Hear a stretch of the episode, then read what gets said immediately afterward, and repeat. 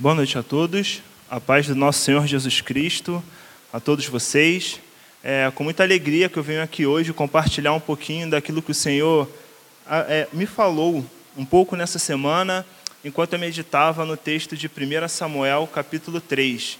Eu peço que os irmãos me acompanhem em 1 Samuel, capítulo 3. E o tema do nosso estudo de hoje é o início do ministério profético de Samuel. É isso que a gente vai aprender um pouquinho aqui hoje.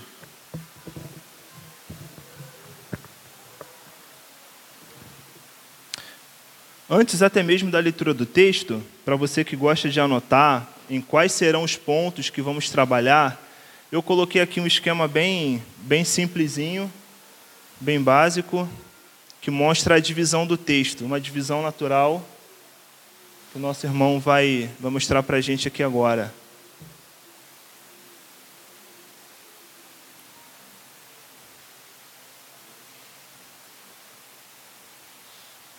A divisão do texto, ela vai se dar com, no primeiro momento, a gente vai falar a respeito do chamado de Samuel. Num segundo momento, a gente vai falar um pouquinho sobre aquilo pelo qual o Senhor chamou Samuel para que ele falasse. E por último, a gente vai contar o que Samuel fez com essa visão. E para que você anote, vou repetir. No primeiro momento no texto, a gente vai falar um pouquinho sobre o chamado de Samuel. E no segundo momento, a gente vai falar um pouquinho o que o Senhor falou com Samuel ao chamá-lo. E no terceiro momento, a gente vai, vai falar um pouquinho, vai discorrer um pouquinho sobre o que o Senhor queria que Samuel fizesse com aquela visão com aquele chamado do Senhor. E sem mais delongas, vamos orar ao Senhor para darmos início ao nosso estudo. Oremos. Pai, te damos graças, o Senhor é um Deus maravilhoso. O Senhor é um Deus bondoso, Pai. Um Deus que nos escolheu, nos chamou para estarmos aqui hoje para ouvirmos a Sua santa palavra. O Senhor nos convocou em uma santa vocação para estarmos aqui. Então, fala, Senhor, conosco através do teu Espírito Santo, que a tua palavra, Senhor, possa ficar impregnada em nós ao ponto de não nos esquecermos dela, Senhor. Que o pecado, que as ansiedades da vida não nos deixe desconcentrarmos daquilo que está acontecendo aqui. E é algo grande, o Senhor está falando através da tua palavra. Possamos ficar concentrados e atentos. Em nome do teu filho Jesus, Senhor. Amém e amém. E diz assim a palavra do Senhor, 1 Samuel capítulo 3, do 1 ao 4 apenas. O menino Samuel servia ao Senhor diante de Eli.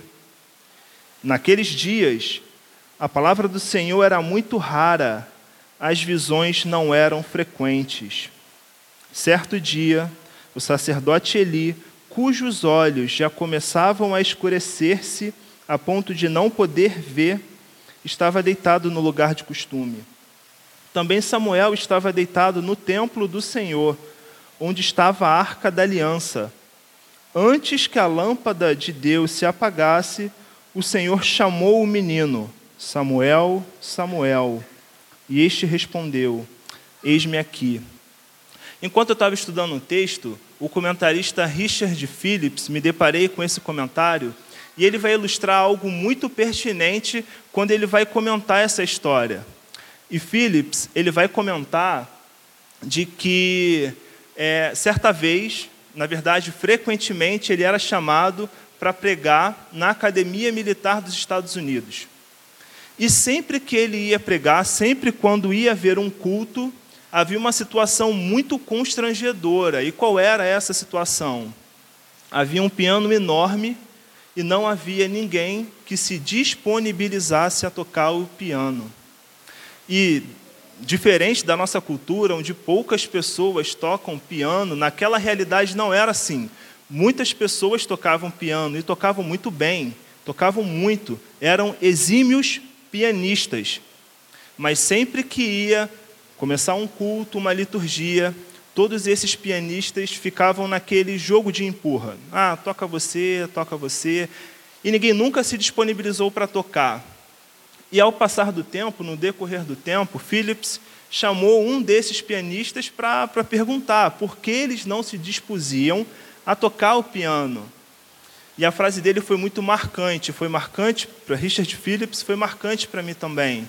E ele falou o seguinte: se eu começar aceitando a tocar o piano, eu posso parar na África. Forte, mas é uma realidade. Apesar das razões não serem legítimas pelas quais aquelas pessoas não estavam se dispondo a tocar os pianos, isso é uma realidade, a gente vai ver aqui na história de Samuel. A gente vai ver como um simples eis-me aqui pode transformar a vida de alguém. E é sobre isso que vamos falar hoje. Bem, o contexto pelo qual nós estamos é, tratando hoje, o contexto de Samuel, nesse primeiro momento, ele é um pano, na verdade, ele é o enredo que tem como pano de fundo o livro de Juízes. E talvez você já tenha lido o livro de Juízes, talvez você tenha vindo à igreja ouvir nossa série de sermãos no livro de Juízes. E se os irmãos ou leram o livro, ou sabem do livro, ou ouviram os sermões, os sermãos, os irmãos devem ter se deparado com uma realidade grande e terrível. No tempo dos juízes, os homens eram perversos, os homens eram maus, muito maus, muito maus. Você viu é, juízes que não faziam julgamentos justos, você viu, você se deparou com assédio moral, assédio sexual, esquartejamento, estupro. Os irmãos viram completa desordem, caos. Os irmãos se depararam com essas realidades fortes no livro de Juízes. Mas quando a gente vai para o primeiro e segundo capítulo de Samuel, aparentemente não é essa realidade que a gente vê. Por exemplo, você percebe em Ana, capítulo 1, Ana desejosa, extremamente desejosa, em ter um filho para dedicá-lo completamente ao Senhor. Isso é um ato de piedade. Você também vê em Ana um outro exemplo de piedade. Você vê ela tecendo, ela, ela declamando ao Senhor um cântico profundamente teológico, que marca os dois livros de 1 Samuel. Então, como relacionar essa, essa perspectiva contextual no primeiro momento? Como relacionar um contexto extremamente mau com um contexto onde há atos bem pontuais de piedade? Bem, o texto de 1 Samuel nos dá essa resposta, como os irmãos podem ver. Está até ali destacado em amarelinho a gente vai relacionar essas realidades de grande depravação e miséria com atos de verdadeira espiritualidade da seguinte forma: naqueles dias, a palavra do Senhor era muito rara, as visões não eram frequentes. Meus irmãos, havia pecado, havia muito pecado naquela realidade, porque as visões não eram frequentes. Porque a palavra do Senhor era muito rara, por isso havia pecado. Mas as duas faces dessa palavra rara também é válida para nós. Em que sentido? Ao mesmo tempo que a palavra do Senhor era rara, ou seja, era quase que escassa, era muito difícil de ser encontrada, ela era possível de ser encontrada. Apesar de ser rara, ela era também preciosa. E qual joia é preciosa demais ao ponto de não ser encontrada? Nenhuma. Por mais que seja difícil, é possível encontrar. Então, esse é o contexto de juízes, é um contexto de de Samuel. É um contexto de muita depravação e miséria, mas também é um contexto onde a raridade da palavra do Senhor ela é possível de ser encontrada. Nós vemos o exemplo em Ana. As visões não eram frequentes, mas também não era de todo ausente. Por isso a gente vê essas, é, essas pontuações de piedade. Bem, mas no contexto imediato, no texto ainda, aqui em 1 Samuel 3, a gente percebe que é, não só era esse contexto, mas o próprio autor do texto, no próprio texto, revela perspectivas de esvanecimento de Deus. Em que sentido? Nos é dito que Eli, cujos olhos já começavam a escurecer.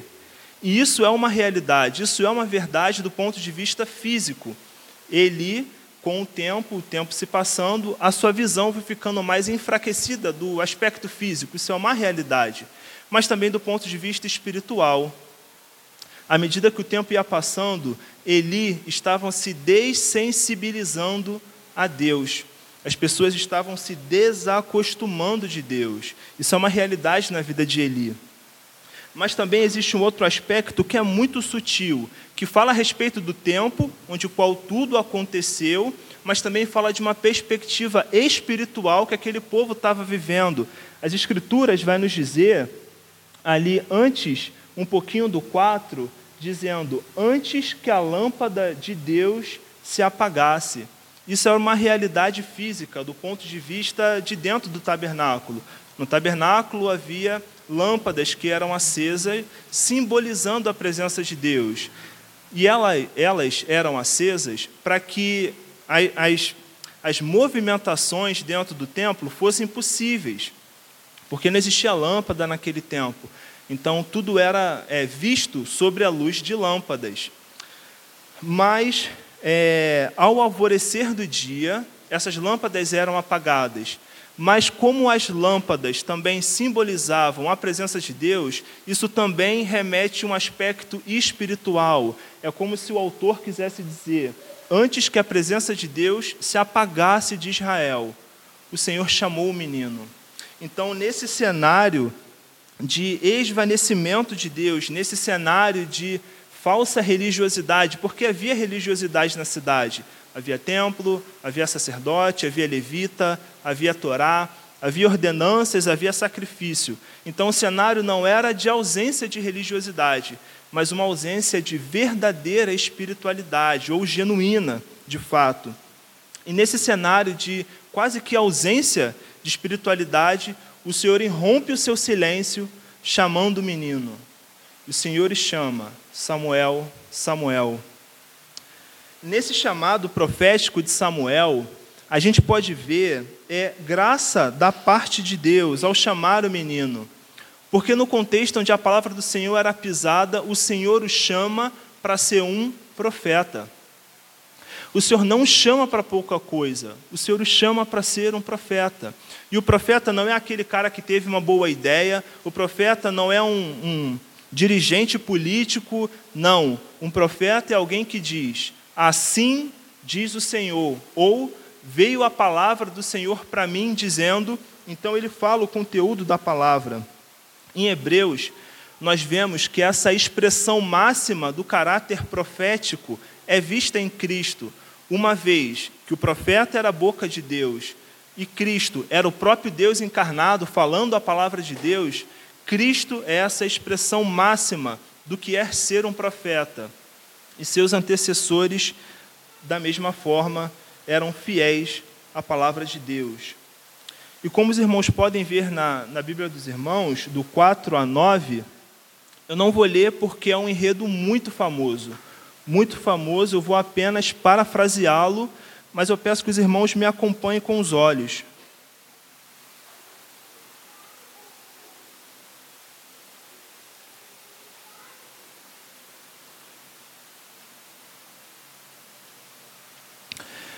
é a história do chamado de Samuel propriamente dita. E essa história ela é muito conhecida, ela é muito difundida. Certamente você já viu um desenho com essa história, ou você que é crente desde pequeno já teve aula com essa história na EBD. Essa história é muito famosa e a estrutura dessa história ela acontece da seguinte forma: primeiro Deus chama Samuel pelo nome, Samuel, Samuel. Então Samuel pensa que é Eli, porque Samuel era alguém que ajudava Eli em todas as suas necessidades. Samuel pensa que é Eli, se dirige até Eli e pergunta até Eli o que, que, ele, o que, que ele queria. Então Eli diz que não era ele quem o estava chamando para que ele voltasse e se deitasse. Então, novamente, Deus chama o menino e ele se apresenta até Eli, diante de Eli, ele fala que não é ele quem o estava chamando para que ele voltasse e se deitasse. Isso se repete pelo menos por três vezes no enredo. Como os irmãos podem ver, o Senhor chama, ele se apresenta para Eli, ele diz que não, não era ele quem o estava chamando para que ele voltasse. E esse ciclo se repete três vezes, até que na quarta vez há uma quebra da narrativa. E essa quebra da narrativa, ela vai nos mostrar que finalmente Eli discerne que pode ser Deus chamando o menino. E nessa quebra da narrativa, ele pede para que Samuel não mais se apresente diante dele, mas diante daquele que de fato estava o chamando, que era o próprio Deus. Então Eli o instrui: Diga, fala, Senhor, porque o seu servo ouve. E Samuel foi para o seu lugar e se deitou. Então o Senhor veio ali e ali esteve, e chamou o menino como das outras vezes: Samuel, Samuel. E este respondeu: Fala, porque o teu servo ouve. Isso é particularmente importante, porque a gente percebe esse aquilo que era afirmado lá no início, essa falta de sensibilidade e percepção de Deus que ele tinha outrora. Ele só consegue discernir que era Deus falando com o menino numa terceira vez. Isso também porque a palavra do Senhor não era rara. Esses versículos acabam reforçando todo o aspecto inicial do estudo. A palavra não era rara, a visão não era frequente, as pessoas estavam desacostumadas de Deus. É como se Deus falasse, as pessoas não estavam com os ouvidos atentos a ouvir o que Deus estava falando. Esses pontos reforçam o início. E esse ponto é particularmente importante no nosso estudo, porque a grande maioria dos profetas, incontestavelmente a grande maioria, sempre relata como foi chamado pelo Senhor, dando um aspecto de fonte de autoridade. Você vai pegar, por exemplo, eu pude compartilhar isso no estudo de Zacarias, o, o chamado de Moisés. Todo mundo lembra do chamado de Moisés. E com qual razão Moisés escreve acerca do seu próprio chamado? Moisés escreve como uma prova, um teste de fonte de autoridade. Quem estava chamando Moisés era o próprio Deus. Então aquela tem, a gente tem aquela figura de Moisés subindo no monte, se deparando com a sarça que não se consumia. E uma voz vinha do meio da sarça e chamava Moisés. A gente também vê que isso é particularmente importante na vida de Isaías. Quem não se lembra de Isaías entrando no templo e aquela visão gloriosa e a voz que falava, então Isaías se apresenta: Eis-me aqui. É Isaías comentando acerca de onde veio a sua autoridade profética. Ela veio do próprio Deus. E com Samuel não é, não é diferente. Ele tece, né, ele escreve bastante acerca de como foi o seu chamado, como uma prova de autoridade. Era Deus quem chamava o menino uma criança. Mas isso também é particularmente importante porque demonstra também o caráter de Samuel no serviço. As Escrituras nos dizem que Eli estava ficando cego. E para para pensar o que era ser um cego ou um deficiente visual naqueles tempos. Ele não tinha recurso como óculos, lente ou lupa ou qualquer coisa que o ajudasse a enxergar. Então ele era pronto para o serviço. Assim que ele pensa que Eli o chama, ele se dirige até Eli e, e se apresenta até Eli sempre pronto para o serviço. Isso também é particularmente importante para entendermos um pouquinho acerca do caráter de quem estamos falando. Estamos, estamos falando de alguém com caráter ilibado, que era o próprio Samuel, um servo do Senhor. Mas, seguindo um pouquinho no texto, a gente agora vai entender e discernir um pouquinho sobre o que seria a, o conteúdo dessa profecia. O Senhor chamou Samuel e o chamou e lhe deu uma revelação, uma visão, para que esse comentasse. Mas qual era o conteúdo dessa profecia?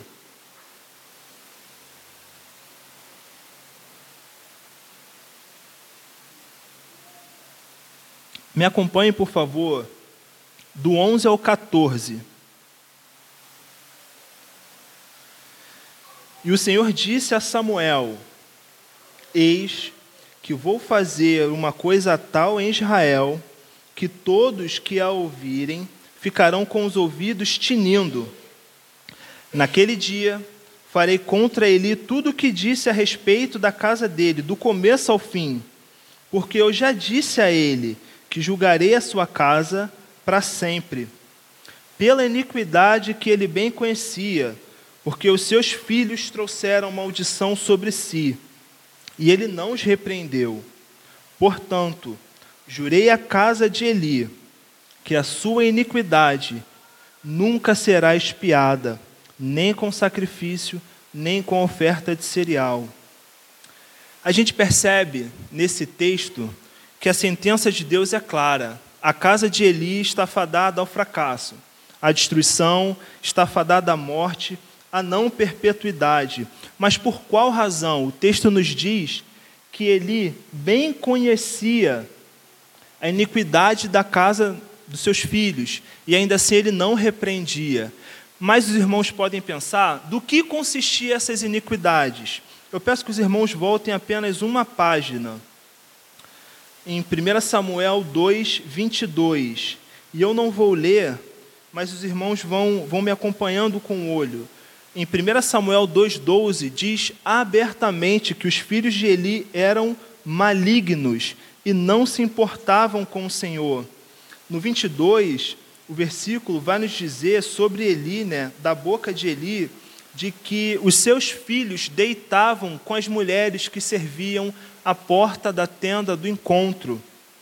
E um pouquinho mais adiante, no, na verdade, um pouquinho antes, no capítulo 2, do 14 ao 15, vai dizer que os filhos de Eli profanavam o sacrifício que era oferecido ao Senhor.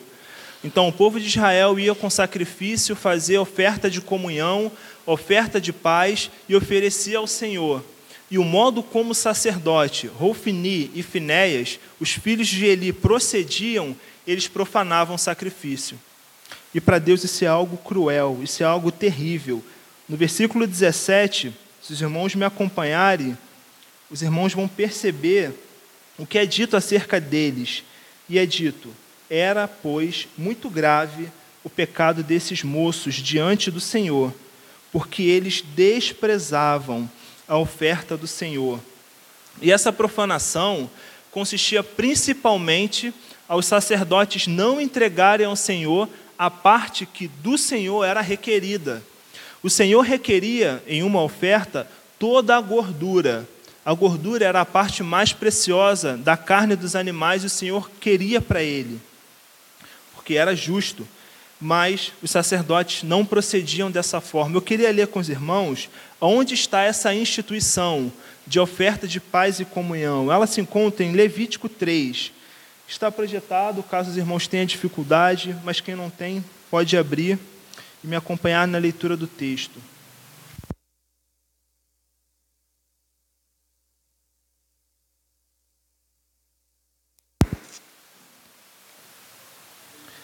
Levítico 13, nós vamos ler do 1 ao 5. E diz assim: o modo como o sacerdote e o ofertante deveriam proceder acerca da oferta pacífica, ou a oferta de paz e comunhão.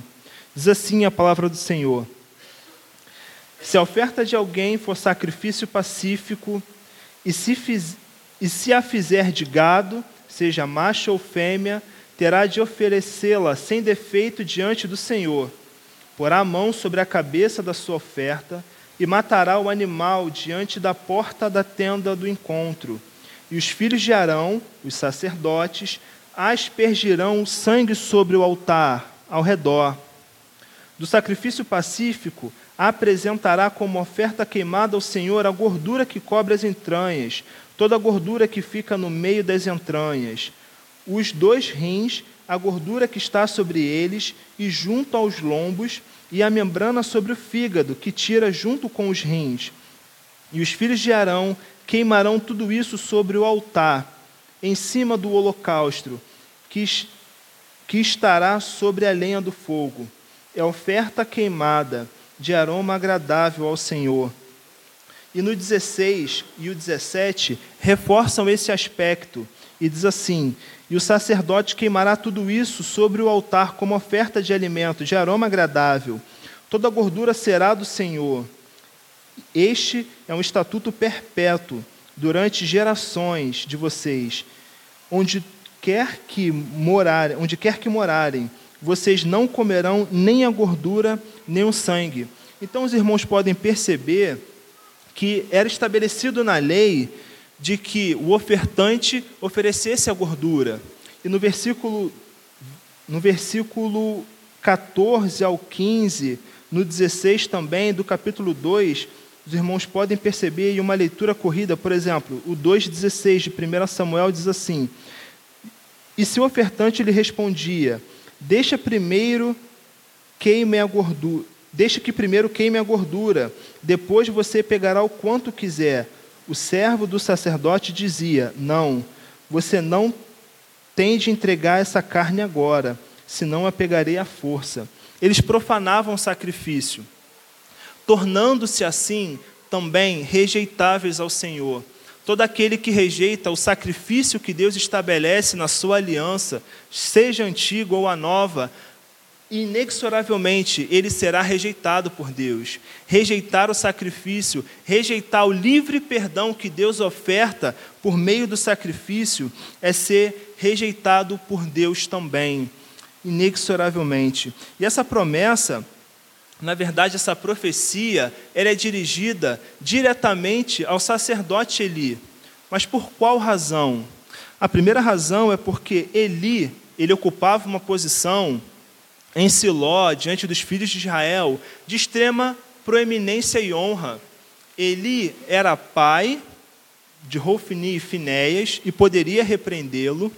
Eli era sumo sacerdote e ele também atuava no magistrado, ele era um juiz.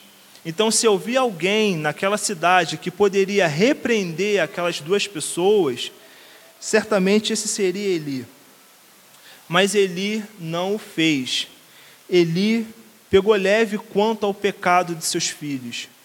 E aparentemente, ou algo mudou em relação a Eli, ou ele sempre foi omisso na criação de seus filhos, ou ele era uma pessoa parcial. E por que eu digo isso?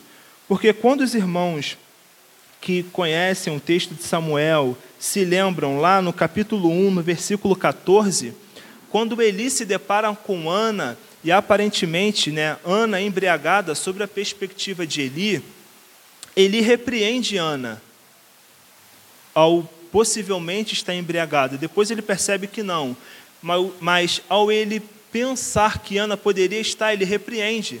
Mas essa é não é uma realidade que ele aplica aos seus filhos. Então, ou algo mudou em relação a Eli, ou Eli, de fato, era um homem parcial. Ele podava as árvores quando deveriam arrancá-la até as raízes, metaforicamente falando. Ele pegava leve quanto aos seus filhos. Mas vamos por fim ao que Deus queria que Samuel fizesse quanto àquela profecia. E diz assim a palavra do Senhor em 1 Samuel 3, do 15 ao 18.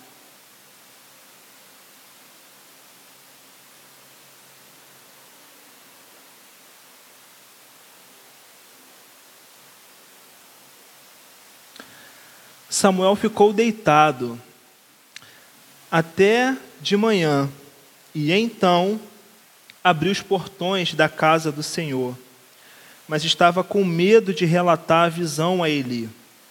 Então Eli chamou Samuel e disse: Samuel, meu filho. Ele respondeu: Eis-me aqui. Então ele disse: O que foi que o Senhor lhe falou? Peço que você não me esconda nada, nada de mim. Que Deus faça com você o que bem quiser, se você esconder alguma coisa de tudo que ele falou. Então Samuel lhe contou tudo, sem esconder nada. E ele disse: Ele é Senhor, que faça o que achar melhor. Bem, eu gostaria de pensar com os irmãos na perspectiva que o autor colocou acerca de Samuel. Nos é dito que Samuel teve medo. Samuel teve medo. Mas por qual razão? Eu gostaria de pensar com os irmãos o quão duro e o quão difícil foi para Samuel relatar essa visão a Eli. Meus irmãos, a história de Samuel e Eli é uma história extremamente entretecida não dá para nós falarmos de um sem mencionar o outro. E para isso, eu peço que os irmãos voltem a 1 Samuel capítulo 1, que a gente vai perceber e discernir como essas histórias eram entretecidas, entremeadas, como essas histórias, essas histórias tinham conexão, extremamente relacionadas. 1 Samuel capítulo 1 nos diz o seguinte: do, do 9 ao 15, a gente tem Ana no templo, né? certa vez, no 9 você pode acompanhar com os olhos, certa vez, após terem comido bem e bebido em Siló, Ana se levantou quando o sacerdote Eli estava ali sentado em sua cadeira. Nesse momento é quando Ana está concebendo Samuel na sua mente. É quando Ana está querendo, ansiando por ter um filho. Então Ana se dispõe a orar. E ali, como os irmãos podem ver, Eli está presente. Na concepção mental de Ana, Eli está presente acerca de Samuel. E tem toda aquela história, e Eli acha, supõe que Ana estaria embriagada, repreende Ana. Ela então relata a angústia de sua alma. Então Samuel despede Ana em paz e intercede para que o Senhor conceda a Ana aquilo que ela tanto ansiava, que era o filho, que era Samuel de fato. Então o desejo de Ana é cumprido, o Senhor dá um filho a Ana, os irmãos podem virar a página e acompanhar o decorrer da história. E logo depois que o menino foi desamamentado, Ana entrega o seu filho a Eli. E durante toda a sua vida, Samuel foi, foi ensinado e foi crescendo aos pés de Eli. Quando Eli precisava de uma coisa e quando Samuel precisava servir, ele se dirigia a Eli. Então era uma relação quase que paternal, essa relação de Samuel e Eli. E Samuel temeu relatar a visão. Samuel temeu relatar a visão, tal como Eli temeu em relatar as palavras do Senhor aos seus filhos, porque o Senhor já tinha dito duras coisas a Eli a respeito dos seus filhos, e Eli temeu em relatar a visão.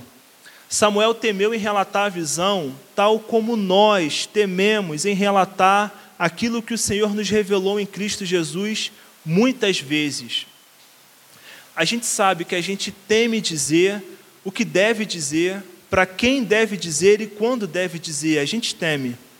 Por vezes a gente teme e a gente não entrega aquilo pelo qual o Senhor nos chamou, como espécies de profeta, também a proclamar a verdade de Deus no Evangelho em Cristo Jesus. Nós tememos dizer, tal como Samuel, tal como Eli. E nós tememos por N razões. Nós tememos ou porque pecamos em crer em Deus de fato, ou nós tememos porque tememos a homens mais do que a Deus, ou nós tememos por pura covardia e displicência ao compartilhar o Evangelho. Tal como Samuel temeu, Eli temeu, nós também tememos.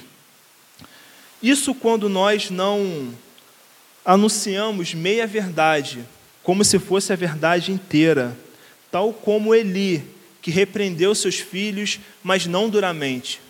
Tal como nós, compartilhando o Evangelho, falamos apenas meia verdade. Dessa forma, não estaremos sendo fiéis como o Senhor requer que nós sejamos. Tal como as palavras que o Senhor deu a Samuel, aqueles que ouvirem a palavra que o Senhor nos deu, o Evangelho de Cristo Jesus, quem ouvir certamente ficará com o ouvido tinindo, com o ouvido formigando. A gente não pode se esquecer que a nossa mensagem é escândalo e loucura.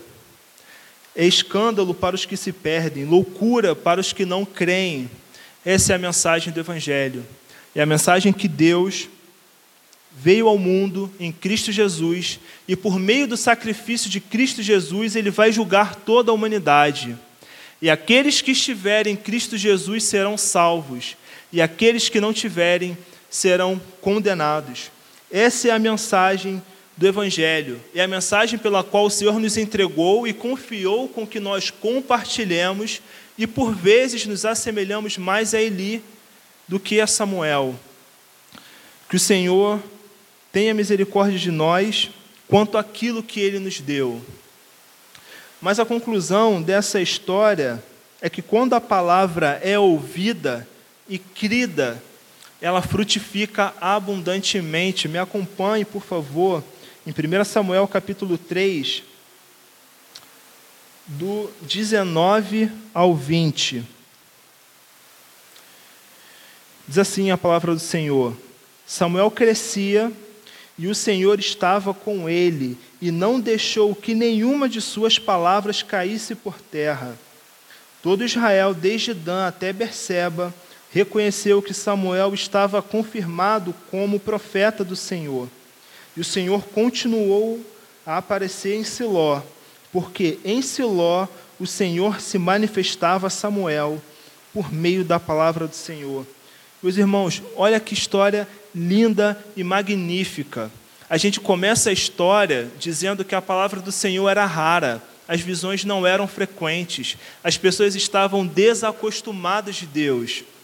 E no final da história nos é revelado que a palavra em Samuel crescia e frutificava. A palavra, quando acolhida, quando bem recebida, a palavra, quando ela é compartilhada e proclamada, ela gera frutos, de modo que todo o povo, todo o povo naquela região que não conhecia o Senhor ou que vivia completamente afastado dos conselhos de Deus, reconheceu o Senhor por meio de Samuel. O Senhor chamou o menino. E o Senhor chamou o menino para compartilhar sua palavra. E certamente o Senhor não tem outra palavra para compartilhar a nós além daquilo que já foi escrito. Nas, na página das Sagradas Escrituras, o Santo Evangelho. Então, que tal como Samuel e não como Eli, venhamos acolher a palavra com graça, com ações de graças, e venhamos a compartilhar essa palavra o quanto antes. Amém, meus irmãos? Estarei de orar. Pai, te damos graças. O Senhor é um Deus bondoso. Que a tua palavra, Senhor, caia em nossos corações com ações de graça, Senhor. Que venhamos sair daqui pujantes para compartilhá-la, Deus. Compartilhá-la com aqueles que nós amamos, que nos relacionamos de maneira próxima. Que venhamos compartilhar, Senhor, o teu santo evangelho para a tua glória, Senhor. Que em tudo isso as pessoas reconheçam o Senhor através das nossas palavras que em tudo isso as pessoas reconheçam o Senhor através das nossas vidas, Pai. Em nome de Jesus, nós te agradecemos. Amém.